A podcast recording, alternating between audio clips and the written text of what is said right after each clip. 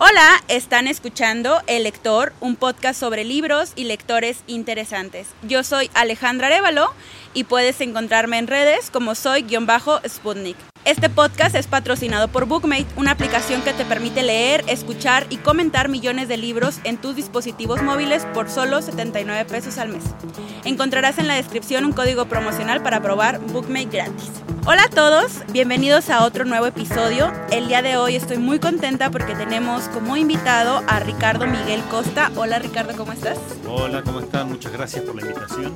Eres mi primer invitado internacional. Ah, bueno. De tan lejos. Estoy muy contenta, la verdad porque creo que a este podcast le hacen falta otras experiencias lectoras que no sean solamente pues mexicanas, entonces estará muy padre platicar contigo. Muchas bueno, gracias. agradecido en este debut entonces. Muchas gracias. Para los que nos están escuchando, les cuento un poco sobre nuestro invitado. Él es escritor y docente, cursó la carrera de letras en la Universidad Nacional de Comahue. Además de eso, ha publicado poesía, ensayo y narrativa, y entre ellos ha tenido diferentes reconocimientos, como el Premio Neruda 2000 y otros premios que les dejaré en la descripción. Actualmente forma parte del equipo Proyecto Puentes y dirige el taller Formar Escritores para Formar Lectores. Reside en la ciudad de Neuquén, ¿está bien pronunciado? Bien. Sí. Patagonia, Argentina. Hasta allá se va a escuchar este podcast. ¡Qué emoción! Bueno, antes de te cuento un poco sobre este podcast, los lectores que vienen aquí nos platican mucho sobre sus experiencias y sus primeras experiencias con los libros. Entonces, antes de que publicaras esta novela con la que acabas de ganar este, este premio y que vamos a platicar más adelante, me gustaría saber cómo empezaste a interesarte en los libros. Bueno, voy a contarte, y esto tiene que ver con el trabajo que vengo haciendo desde el lado docente, que es la formación de lectores. Mi formación fue a través de la oralidad, como debe ser y como nos ocurre a todos. ¿Verdad? Yo soy de una generación que, por supuesto, no existía la computadora en esa época, ni siquiera la fotocopiadora, es decir, nuestra cultura era libresca.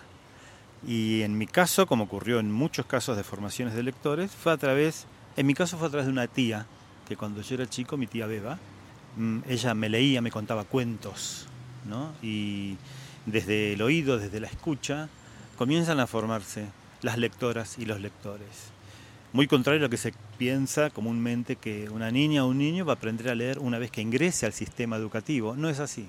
Las lectoras y los lectores se forman mucho antes, como la escritura, ¿no? Eso que se conoce en la pedagogía como la alfabetización emergente. Ujú. Cuántas niñas y cuántos niños ingresan al preescolar ya sabiendo leer y escribir. Pero esto se logra si el entorno cercano a la, esta nena o a estos niños eh, les leen, les cuentan, les cantan, les relatan historias familiares. Claro. Por ahí comienza la lectura, ahí- por ahí comenzó mi historia. Y la que luego, en aquella época, repito esto, era a través de libros o de revistas. Así comenzó mi formación lectora. En la educación media es donde se dio el clic en mi vida, porque mm, eh, yo era muy mal alumno. Esto anótenlo porque es cierto. Era de los que se sientan en las últimas filas del aula, no participan, no hablan, pero se portaban muy bien.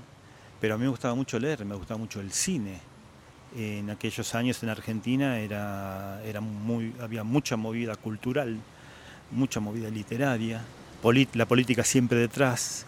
Entonces todo eso eran muchos estímulos. Y yo escribía en esa época, leía mucho y escribía poesía, pero escribía como escribimos todos en esos años, escribía para uno, copiaba, plagiaba, etcétera, etcétera, etcétera. Cortázar dice que todos en la juventud escribimos Todos y todas. poemas. Es cierto, es cierto. Y mm, bueno, mm, cuando ya estaba por terminar mi colegio secundario, yo me enamoré de una compañera, pero ella se sentaba en la primera fila. Y era bellísima, y era muy inteligente, y era una de las que tenía las mejores notas. O sea, éramos el polo norte y el polo sur. Pero tenía unos compañeros, unos sátrapas amigos, que me estimulaban a que me acercara, que le dijera algo. Y me decían, vos que escribís, escribile algo, vas a ver que... Por supuesto que yo no me animaba. Un día, me animé un día a escribirle algo. Entonces yo escribía con letra muy pequeña en unas tiritas de papel. Como ella solía venir con una manzana, dije, le voy a regalar una manzana, voy a enrollar ese mensajecitos, le voy a sacar el cabo a la manzana, lo pongo en el medio. Cuando ella lo coma se va a encontrar con esto, ¿no? Eh, el tema era entregárselo, yo era muy tímido, lo sigo siendo. y por supuesto eso ocurrió un viernes, a la salida del colegio, fui hasta donde estaba ella, le di la manzana y me fui, como buen cobarde romántico que uno es a esa edad. Y pasé un fin de semana de muchos nervios, mucha angustia. ¿Cómo sería ese lunes? Bueno, finalmente el lunes eh, me encontré con ella, no se había comido el papelito, alcanzó a verlo, lo leyó. Bueno, esa fue una historia muy linda, eh, nació una relación muy hermosa, pero eso que me demostró, no es que uno a partir de ahí se convierte en un don Juan, ¿no? Pero eh, la autoestima sí, fue una gran ayuda para la autoestima. Y desde ese momento yo me sentí mucho más seguro en todo sentido y me comprometí más de ahí en adelante con la literatura, a leer. Por supuesto que estos mensajitos que yo mandaba tipo mensaje amoroso me ayudaron mucho Neruda en esa época. Cortázar es otro que me ayudó mucho. Uno copiaba esos versos y los enviaba. Ahí comenzó, digamos, el despegue de esto, ¿no? Que no tenía mayor especulación que escribir y leer, escribir y leer. Eh, así fueron los primeros pasos. ¿Y cuáles podrías decir que fueron las lecturas que te formaron en esos primeros años de, lectura y escritura? Fundamentalmente poesía. Poesía fundamentalmente. Eh, en esa época, hablo de los años 70, eh, la figura de Neruda era muy fuerte, la figura de Cardenal era muy fuerte. y también narrativa, Julio Cortázar. Julio Cortázar fue una luz que se abrió ahí, ¿no? Eh, leí con mucha devoción Rayuela, porque en esa época los más grandes leían Rayuela, las chicas se vestían con los atuendos de la maga, todas las chicas querían ser la maga. Eh, por supuesto no entendí más de la mitad de lo que leí porque era muy joven y para mí era una lectura difícil, pero por ahí andaban esas cosas. Y también era muy aficionado al cine. Eh, mi viejo era un bohemio de aquella época, y solía llevarme mucho al cine. Entonces veíamos en esos momentos, que eran momentos donde la revolución latinoamericana estaba todavía vigente, aunque ya el Che hacía unos años que había muerto, pero cine ruso, cine francés, cine independiente se veía mucho. Es decir, era una, una multiplicidad de lenguajes que se daban en esa época, desde la literatura, desde el cine, desde el teatro, eh, desde la plástica, era, digamos, todo un conjunto eh, poético, porque una cosa es escribir poemas, otra cosa es hacer poesía. La poesía no se circunscribe únicamente a la palabra escrita. La poesía, como viene su origen, poiesis, ese hacer, esa espiritualidad, se dan distintos lenguajes, en una mujer danzando, en una pintura, en una obra arquitectónica, en la literatura, en el cine. Eso es un hecho poético. Y a partir del hecho poético es donde eh, se encabeza, digamos, o se empuja, se mueve la literatura, el lenguaje poético. Así que por ahí iban estas primeras influencias de los múltiples lenguajes artísticos, ¿no? Claro. Me llama mucho la atención que estamos hablando de poesía. Casi en este podcast no hablamos de poesía, es algo raro porque la poesía pues no es el primer género con el que mucha gente se acerca porque le tiene un poco de miedo o no lo entiende. Pero me llama más la atención porque una de las razones por las que es posible que esté haciendo esta entrevista es porque ganaste el premio de Internacional con una novela. Sí. Entonces, ¿cómo fue, eh, cómo pasaste de escribir poemas a escribir esta novela o escribir novelas o ensayos? O sea, ¿hay algún salto, algo especial que te hizo a ti decidir? Bueno, las lecturas fueron siempre, en mi caso, eh, no atadas a ningún género. Yo leo tanto poesía como narrativa, como artículos críticos, eh, hasta obras de teatro, digamos, me place la lectura. La escritura en verso, digamos, por decirlo así, eh, sí es la que gana mayormente en mi trabajo diario. Escribo siempre poesía, siempre. Eh, pero, insisto, leo mucho de todo lo que me gusta. Me gusta no sé, Juan Gelman, como me gusta Raymond Carver, como me gusta eh, Di Benedetto, me gusta Onetti, me gusta García Márquez, etcétera. Leo aquella literatura que me atrapa desde su lenguaje lírico. Esto del lenguaje lírico no significa que deba atarse a la poesía, digamos al poema. El lenguaje lírico es lo que hace que una obra sea literaria. Véanlo, por ejemplo, en los talleres. Yo ah, dicto talleres para docentes sobre formación de lectores para formar lectores. Entonces les llevo siempre en los corpus de textos donde trabajamos, les llevo distintos autores y les llevo el capítulo 7 de Rayuela. El capítulo 7 de Rayuela, les vamos a contar a, a las chicas y a los chicos que están escuchando, el capítulo 7 de Rayuela es apenas una página sola y es uno de los poemas más maravillosos de amor de la literatura universal y está incluido en una novela. Y este ejemplo que doy te puedo dar en muchos, en muchos, eh, en muchos autores, muchas novelas. García Márquez también es un escritor que guarda una, una, un lenguaje poético en su obra que es magnífico. Eh, podría hablarte de, eh, Elenia Poniatowska, no sé, Margot Glantz. Maravilla Margot Glantz, por ejemplo. Entonces uno lee poetas, lee autores y autoras que con su literatura están haciendo poesía, sin siquiera detenerse en la escritura en verso. Es decir, eso es lo que buscamos, ¿no? Eso es cuando uno lee en una novela y dice, mm, qué maravilla, a ver, a ver esto, y vuelve y lo comenta. Bueno, es porque ahí se produjo un hecho poético. Es decir, la literatura es un hecho poético. Después podemos hacerlo a través de la prosa o a través del verso. Eh, eso es lo de menos. Pero eso es lo que vale una obra, ¿no? Que tenga contenido poético. ¿Y cómo empezaste a concebir esta novela? Todos tus huesos apuntan al cielo. Bueno, más o menos hace 40 años atrás. Eh, bueno, la, la, dictadura argentina, esa fue una bisagra trágica para todos. Ocupó del año 76 al año 83. A mí me tocó hacer el servicio militar en el año 77 y 78. Una experiencia traumática, eh, muy cruda, muy difícil y que dejó secuelas, a todos nos dejó secuelas, a todos y a todas. Eh, yo salí muy angustiado del servicio militar porque terminé el servicio militar, pero la dictadura continuaba, no había mucho futuro. Yo quería estudiar filosofía y letras, pero era imposible. las facultades estaban intervenidas, era un riesgo entrar ahí, ¿no? Si te dejaban entrar. Entonces fue muy duro. Pocos años después eh, comienza un conflicto con Inglaterra que termina una guerra por las Islas Malvinas. Eh, allí se incorporaba, se estaban reincorporando clases de soldados hallados de baja para ir a la guerra. Ese fue el límite. Entonces, en ese momento tenías dos salidas a esta situación de dictadura. O te ibas al exilio o te ibas a la Patagonia. Y mi caso fue el de muchos y el de muchas otras. Nos fuimos a la Patagonia. Yo tenía 23 años. Allí comenzó una nueva vida y mm, siempre quedó como un remordimiento inocente de mi parte, que era esto de los años, la dictadura, la violencia. No me dejaba dormir. Aún hoy en día eh, despierto a veces con pesadillas. Acá tenemos una testigo cerca que puede cerciorar eso. Eh, todavía sigue pesando eso. Y bueno, en un momento comencé así. Yo siempre quise escribirlo eso, contar esas experiencias. No me salía, me salían panfletos como las veces que me han dicho, vos que escribís poesía, queremos poetas que escriban sobre, no me sale, a mí no me sale, sale un panfleto, no, se puede, en mi caso no, hay otras compañeras y otros compañeros que sí lo pueden hacer, yo no. Entonces quería contarlo de alguna manera, eh, haciendo terapia, muchos años de terapia, eh, mi psicóloga dice, mira, lo mejor que podés hacer es sublimar.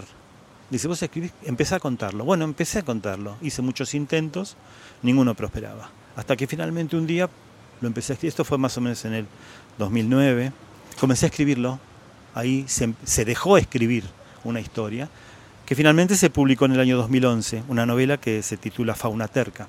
Es la precuela de esta novela que, bueno, que Inc. le dio el reconocimiento. Em, eh, y bueno, así comenzó la escritura narrativa con esta novela. Eh, cuando terminé esa novela, eh, bueno, me alivió mucho escribirla, me saqué como un peso encima, pero estaba como incompleta. Entonces al poco tiempo comencé a darle una continuidad y terminó en esta novela, que todos tus huesos apuntan al cielo, y digamos que las dos forman parte de una misma obra, digamos, ¿no? ¿Y por qué te animaste a mandarla a, un concurso? Eh, ¿Fue natural o...? No, eh, esa, esa novela, esta novela, digamos, y otras, las he mandado a diversos concursos. Sí, porque, sí, porque mm, publicar en Argentina es muy caro, es muy caro. Entonces, las salidas que tiene una escritora y un escritor, en poesía también es caro, ¿eh? todo es caro, eh, que tenés es o autofinanciarte, conseguir una mecenas o un mecenas que ya no existen, o, bueno, seguir jugándote en los concursos literarios. y bueno, a veces tenés suerte y a veces no. Bueno, esta vez tuve suerte porque esta novela que premió Inc. también dio vueltas por otras. sí, además me parece interesante que es un premio digital, que ahorita le estamos apostando a los libros digitales, porque ayudan mucho a la internacionalización de ellos. Sí, mira, en, los, en, la, en, mi, en mi quehacer docente, de, con capacitación para docentes, y hablamos de la formación de lectores, siempre surge el tema ¿no? Los chicos con las computadoras, eh, ahora los libros en las pantallas, los textos en las pantallas. Bueno, se trata de un soporte más. Es un soporte más. En el siglo XIX fue una discusión más o menos parecida cuando apareció la máquina de escribir, ¿no? Decían, uy, la literatura, ¿qué va a ser la literatura? Eh, ocurrió lo mismo cuando aparecieron las fotocopiadoras. Apareció lo mismo cuando surgió el cine. Decían, ahora nadie más va a escribir porque está el cine. Es decir, siempre hay algún, ¿no? algún recelo contra estos. Bueno, esto es un soporte más, que tiene sus pros y tiene sus contras. Eh, creo que el pro más maravilloso que tiene es esto. Eh, se edita la obra, se prepara, se aprieta un clic y la obra ya es globalizada. Entonces tiene mucho acceso, sí, creo que es Sí, sobre todo creo que le aporta mucho a la, a la lectura de más personas, porque, o sea, igual aquí en México también los libros son muy caros eh, y, y, pues hay lectores que quieren leer, pero finalmente es muy complicado pues acceder a estas historias, ¿no? Claro, de hecho, ya en los últimos tiempos eh, fíjate, no sé qué pasará acá, yo creo que debe pasar más o menos igual que en Argentina y en otros países.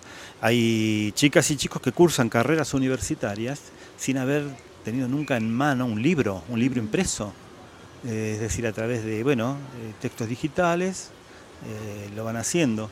Y no sé, supongo, no sé si está mal, está bien, no, no lo puedo juzgar, pero mientras accedan a las lecturas, mientras se lea, mientras se pueda leer, o un graffiti en la pared, o escuchar también, ¿no? Esto que hablábamos fuera of the record, digamos, de los audiolibros. Eh, nosotros hemos tenido, yo cuando fui director del Instituto de Formación Decente, tuvimos un caso de un alumno ciego. Eh, y nadie decía, ¿cómo van a dejar a un ciego que haga una carrera docente? Y sin embargo, él hizo la carrera, egresó y está ejerciendo, ¿no? Eh, un alumno, un docente ciego. Entonces hay que pensar por ese lado también. Es decir, todas las apuestas que se haga a la lectura son todas válidas, todas. Mm, qué bueno que tocas el tema de la enseñanza. Me, interesa porque no hemos platicado mucho en estos episodios sobre eso. ¿Cómo has mezclado la enseñanza con tu escritura? ¿Qué es importante para ti? ¿Es más importante una o la otra?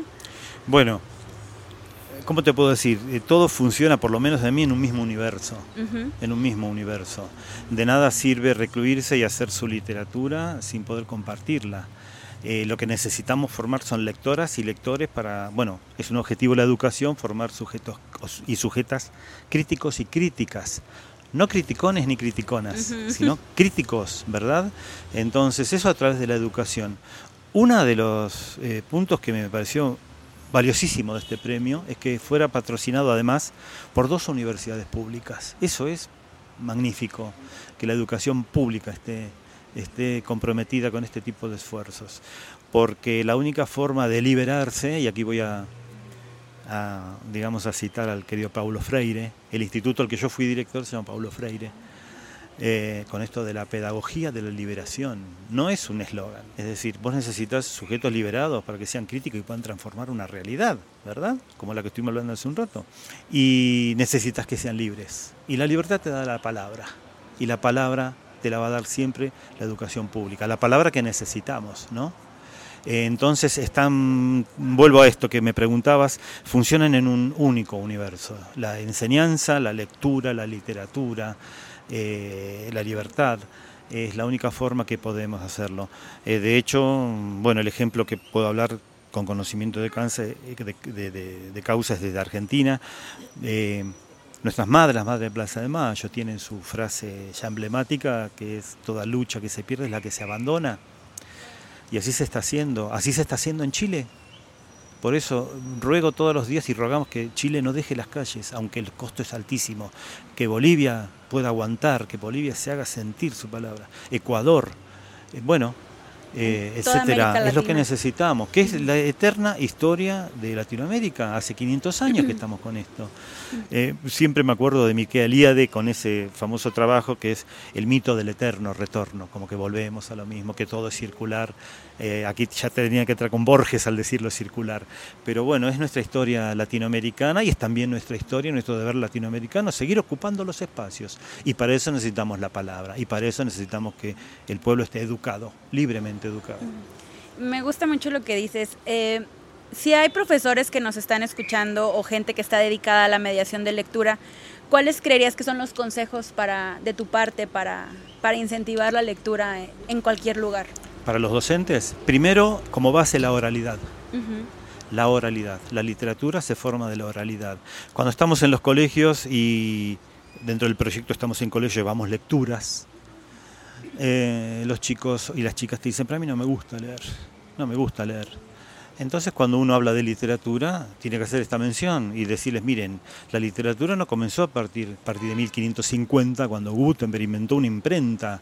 Esa lectura existió miles y miles de años, a través de la oralidad, y así se creó, y así se siguió difundiendo. Entonces la, la oralidad es el primer paso. La lectura en voz alta, leerles a las chicas y a los chicos. Pero fundamentalmente es que escriban creativamente.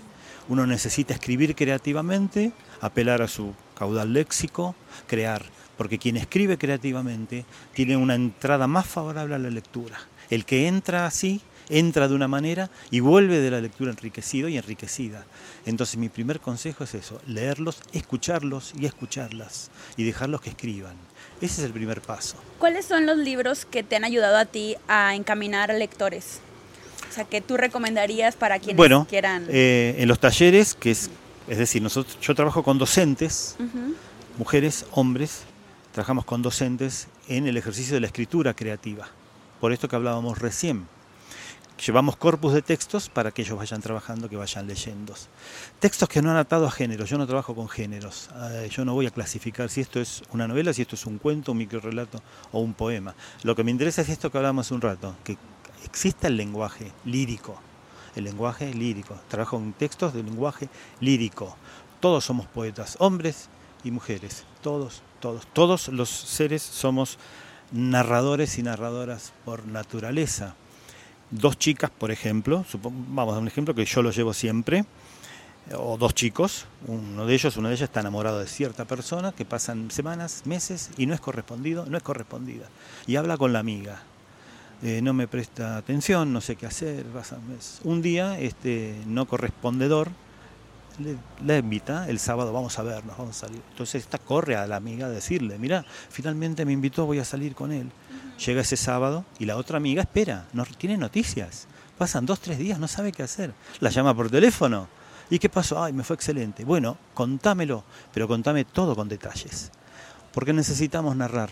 ¿Por qué somos narradores y somos poetas? Porque como seres finitos somos los únicos seres vivos en el mundo, en el mundo, que tenemos conciencia de nuestra finitud. Entonces necesitamos dejar constancia de nuestra existencia. Esa es nuestra diferencia con los animales. Los animales duran, los seres humanos existimos. Por eso somos por naturaleza. Es darle la oportunidad de volcarlo en palabras, o en música, o en danza, o en teatro. Los lenguajes poéticos son múltiples, todos valen. Antes de terminar este podcast, siempre les pregunto a mis invitados cuáles son sus lecturas que están en su mesita de noche. Digamos, si es que tienen mesita de noche, ¿qué están leyendo en este momento que quieran recomendarnos o que acaben de acá, o sea, que terminen recién la lectura y que quieran recomendárnoslas para buscarlas? Y nos va a alcanzar el tiempo si te empieza a dar. Adelante. bueno, mis maestros siempre han sido, y no es que yo lo diga por estar acá, lo pueden buscar en cualquier otra entrevista, han sido Juan Rulfo y César Vallejo lo siguen siendo y lo seguirán siendo. Eh, esto no desmerece a ninguno de los que yo pueda nombrarte ahora, pero para mí tienen un sentido muy, muy, especial, muy especial. Los dos, como poeta, César Vallejo, César Vallejo es insuperable. Eh, cada vez que lo leo me encuentro con un nuevo César Vallejo, con una nueva voz. Lo mismo me pasa con Juan Rulfo. Vallejo ha escrito mucho, Rulfo ha escrito un solo libro, donde, pero es magnífico. Eh, y con Pedro Páramo en especial me pasa lo siguiente, el paisaje eh, que muestra Pedro Páramo, ¿no? ese Comala, esa, aridez, esa estepa, es muy similar a la geografía que tenemos en la Patagonia. Difieren en las temperaturas, difieren en las temperaturas, pero el paisaje, esa aridez, esa gente silenciosa, ensimismada, que vive en la pobreza, eh, como son los personajes de Rulfo. Eh, bueno, creo que eso es uno de los puntos que me atrae mucho. Pero Rulfo tiene un, lenguaje, una síntesis en el lenguaje y en la composición poética de la imagen. Y creo que él tampoco le alcanzó con la palabra. Por eso eh, fue fotógrafo. Eh, no sé si todos conocen la serie fotográfica de Rulfo, pero es bellísima las imágenes de Rulfo. Es decir, esos dos son mis, eh, mis cabezas, ¿no? Mis batallones que van a la vanguardia. Y después le sigue toda la literatura latinoamericana, los poetas, las mujeres poetas. El año pasado la premiaron aquí mismo a Idea Villariño eh, que es mm, excelente. Y tengo que nombrarte a muchos, muchos, muchos, todo el boom latinoamericano, etcétera. Es larguísima la historia. Como también me gustan los extranjeros. Raymond Carver es un, un, escritor norteamericano. Si no lo conocen, vayan al Raymond Carver. Eh, es extraordinario, es maravilloso. Paul Oster, de los que están ahora vivos, me gusta muchísimo. Eh, Emmanuel Carrère, el francés, me gusta mucho.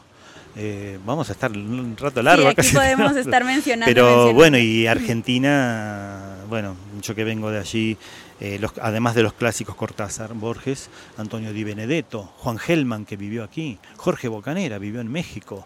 Eh, bueno, son muchos, y son muchas, muchas. Pero si quieren empezar a, sentir la poética latinoamericana, y no estoy hablando del género, vuelvo con esto, ¿eh?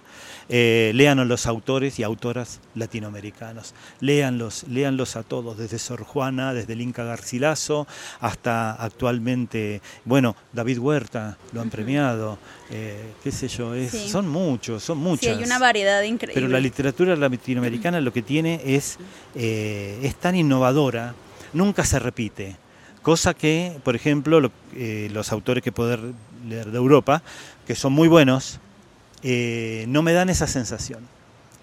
Eh, porque nosotros vivimos una vertiginosidad en nuestro continente, en toda Latinoamérica, que no te permite programar a largo plazo. Acá siempre hay que estar recreando, hay que estar inventando. Viene un gobierno que te destruye, después viene otro que ayuda, entonces uno va recreándose. Eh, va recreándose y es muy importante conocer la historia. Si no conoces el pasado, no podés proyectar el futuro. Yo insisto con esto, literatura e historia no pueden desligarse. No podés estudiar literatura si no estudias historia. Entonces, eh, somos seres históricos, somos seres que vamos a perecer y necesitamos construir para adelante. Entonces necesitas conocer qué pasó atrás. Mi consejo es, ese, lean la historia, que es fantástica. Ayer en la feria, en el rato que pude estar, vi en uno de los stands que tenían la, autobiografía de, de, Loyola, eh, no el creador de la orden de los jesuitas. Yo ni siquiera soy bautizado pero son tan apasionantes esas vidas, ¿no? Por lo que en este caso tiene que ver con nuestra historia latinoamericana. Cuando la, eh, la orden de los jesuitas llega a Latinoamérica, el trabajo que hacen, que es discutible, algunos lo aprueban, otros no lo aprueban, pero es parte de nuestra historia. ¿Qué pasó con eso, no? Eh, ¿Por qué los expulsó la iglesia? ¿Por qué los expulsó en el siglo XVIII? ¿Qué habían hecho? Habían creado comunidades. Hoy los acusarían de comunistas. Insisto, no soy católico, no soy bautizado, pero mm, eh, hay que leer todo, hay que conocer la historia, hay que conocerla. Em, todo. En México eh, hay un texto muy interesante del padre Fray Bernardino de, de Sahagún. Eh, cuando lees los pasajes, cuando queman los códices maya, te dan ganas de prender fuego toda España, perdón, perdón, ¿no? De ir a quemarles también a ellos eh, Todo lo que se ha perdido, ¿no? Lo, que han hecho eh, con las minas de Potosí. 20 millones de aymarás y quechuas fallecieron para la orden española y para el Santo Oficio, que extraían la plata y el oro de Bolivia, por ejemplo. Y como estos ejemplos te puedo dar muchísimos, pero conozcan la historia. No se puede describir siendo una escritora o un escritor latinoamericano, escribir en este momento, en esta tierra, sin conocer tu historia, porque somos un solo país. Esa patria grande que soñó Bolívar, que soñó San Martín, esa patria grande está. La única división que hay es meramente política, pero nuestra historia es la misma y bueno, y hay que reconstruirla todos los días. Muchísimas gracias. Eh, me parece muy interesante, nos llevamos muchas lecturas de tarea. Eh, para todos los que nos escuchan, el libro Todos tus huesos apuntan al cielo estará disponible en Bookmate, que es mi recomendación para este episodio.